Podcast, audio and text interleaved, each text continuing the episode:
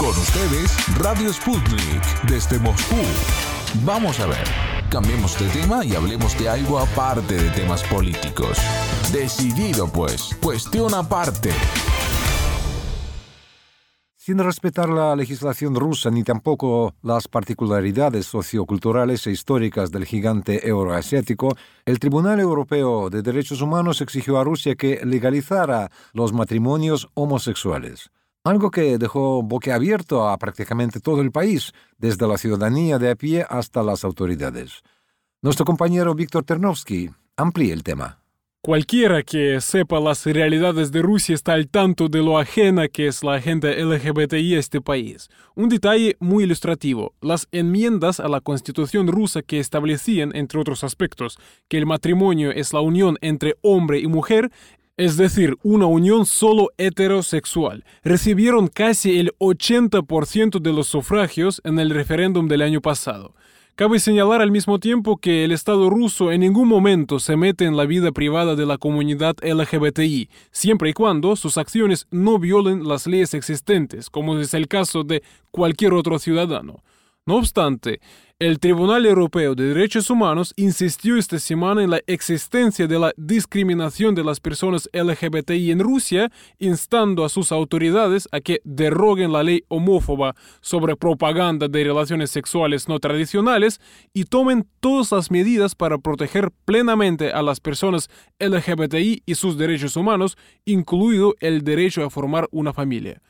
La sentencia se produjo a raíz de las quejas de varias parejas rusas del mismo sexo que intentaron registrar sus uniones, pero fueron rechazadas, puesto que tal medida supondría una violación de la Constitución Nacional. Así lo explicó el portavoz del Kremlin, Dmitry Peskov, al tiempo que desde el Senado ruso manifestaron que las decisiones en esta materia deben tomarse teniendo en consideración tanto los aspectos histórico-culturales de cada país, como también el consenso existente en la sociedad. Al respecto, conversamos con el analista español Paco Segarra, que nos atendió amablemente. Podríamos enfocar la respuesta desde dos vías. Una vía muy evidente, que es la vía legal, y una vía más política o incluso geopolítica. Vamos a empezar con la legal, suponiendo que la demanda presentada por esta pareja al Tribunal Europeo sea una demanda sincera, es decir, no se trate de una maniobra oscura, pues para que esta sentencia en contra de Rusia se produzca y el tribunal pueda sentenciar que Rusia debe cumplir determinada legislación extranjera. Entonces, supongamos que son sinceros. Entonces, ningún país que quiera salvaguardar su soberanía está obligado a acatar los dictámenes de ningún tribunal internacional que entren en contradicción con normas nacionales, como es el caso, porque la Constitución rusa creo que contempla de una manera muy clara lo que es el matrimonio y como usted decía, pues no está entre las cuestiones más prioritarias, ni más urgentes, ni más importantes del pueblo ruso. Entonces, la primera cosa es destacar que ninguna nación soberana y menos aún aquella que ha consagrado en su constitución, además con un plebiscito que se produjo creo el 1 de julio del año 2020, que además recoge la posición, como usted decía, de la mayoría de los rusos, pues esa norma constitucional no puede ser violada, nunca mejor dicho, por un tribunal europeo que y ahora vamos a entrar en las cuestiones políticas y geopolíticas que muy probablemente esté al servicio del globalismo y del nuevo colonialismo de Estados Unidos. Es decir, he estado viendo la prensa española a este respecto y me quedo, haré algunas observaciones con el diario.es, que es un diario de esta izquierda esta neoizquierda, entre comillas, española, que está financiada por magnates como Soros y otros, y que acogen la bandera del homosexualismo, la bandera del lobby LGTBI,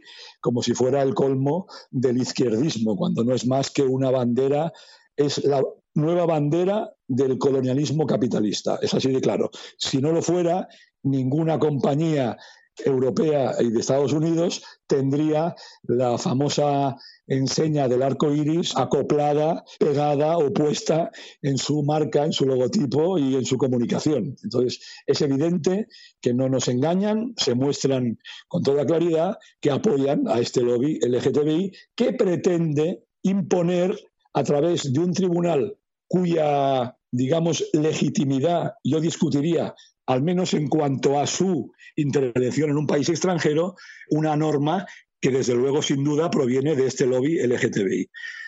Entonces, ¿cuál es el fondo político de esto? Hombre, está muy claro que así como las grandes compañías de Estados Unidos y de Europa, de Europa del oeste, porque Rusia también es, Europa, en buena parte de su territorio, están financiadas, eh, financian a este lobby, este lobby es no solo una bandera, es un arma del colonialismo globalista de Estados Unidos. No hay nada más eficaz. Es un arma que no es solo cultural, es antropológica. Es decir, no hay nada más eficaz para ir destruyendo progresivamente a una nación que hacer que no se tengan hijos con el aborto, que matar a los ancianos con la eutanasia, que establecer como derechos el de unas minorías que no se reproducen porque sus prácticas sexuales no tienden jamás a la reproducción y que además enlazan con la política, que también es una política, no es solo ciencia, del transhumanismo que se basa sobre todo en la no diferenciación, en la androginia entre hombres y mujeres, etcétera. Pero no nos marchemos tan, tan lejos. Quiero decir que imponer a Rusia o a cualquier otro país una norma extranjera que tiene una carga ideológica de profundidad muy peligrosa, me parece una violación de los derechos humanos que dice la propia ONU, me parece que es muy evidente. Y por otra parte, según el diario.es, dicen que la ley, lo estoy leyendo ahora, la ley rusa sobre la propaganda de relaciones sexuales no tradicionales entre menores, esto en España antes era corrupción de menores, es considerada una norma homofóbica. ¿Por quién? ¿Quién considera esta norma como homofóbica?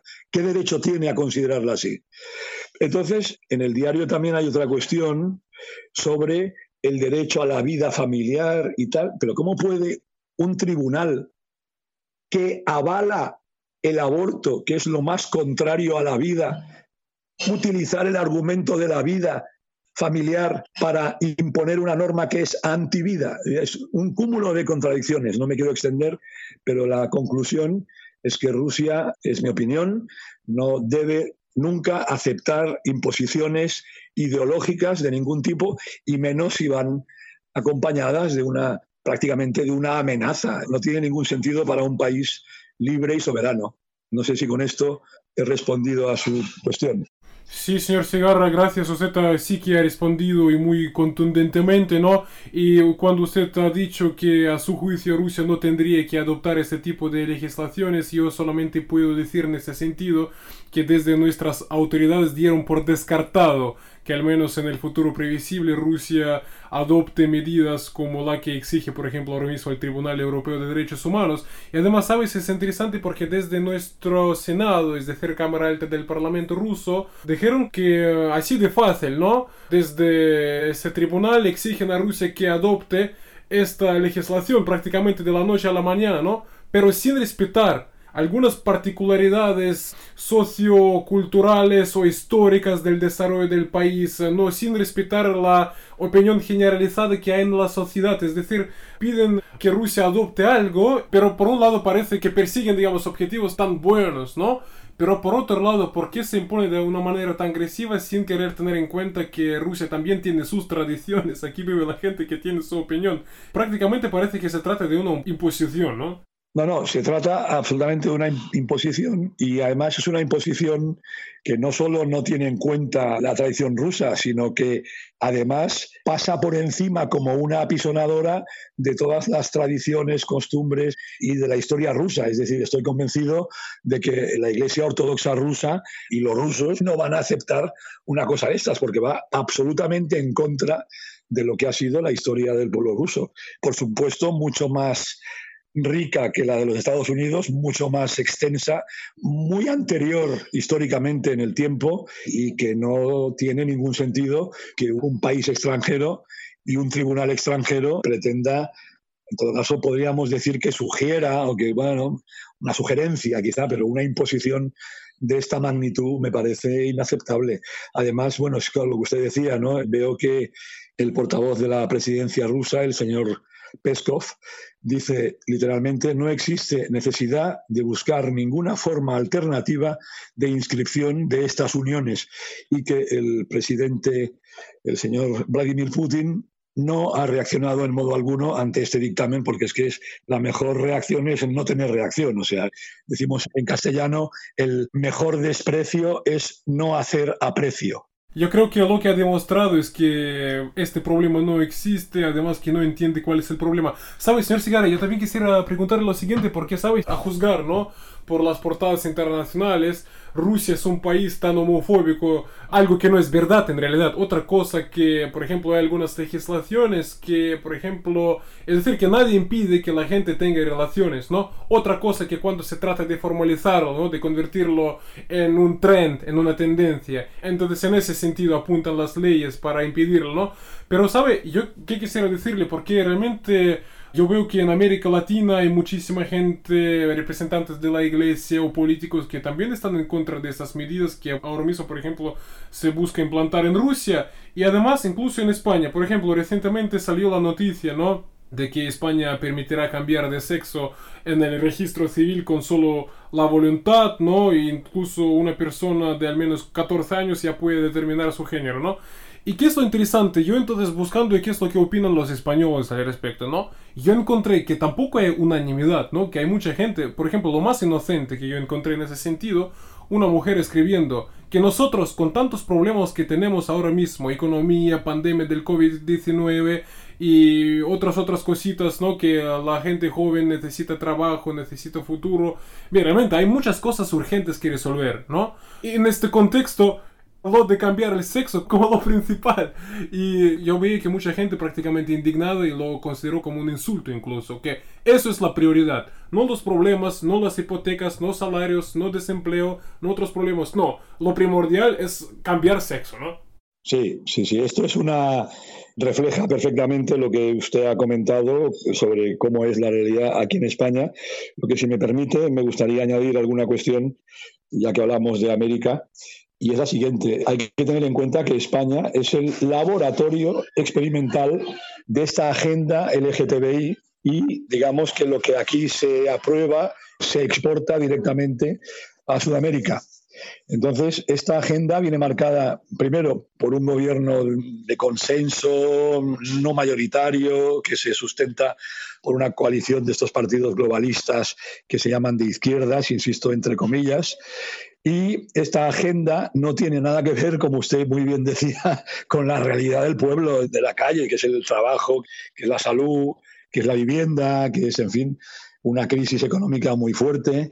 Y entonces yo diría que los países de América Latina no deben pensar que España está aceptando en masa esta agenda minoritaria de unas élites políticas y económicas que nos la imponen. Entonces la imponen en España porque saben que América Latina mira hacia España, todavía llaman la madre patria y tal, puede estar de acuerdo o no, pero todavía nos miran. Entonces creen que lo que pasa aquí puede ser es bueno o es un espejo de progreso. No, es un problema de las mismas élites de este homosexualismo o de este lobby LGTBI que tienen también ellos allí. O sea, no creo que todas las leyes que se van aprobando en estos países tengan nada que ver en absoluto con la necesidad real de los pueblos y de los obreros y de la gente de la calle.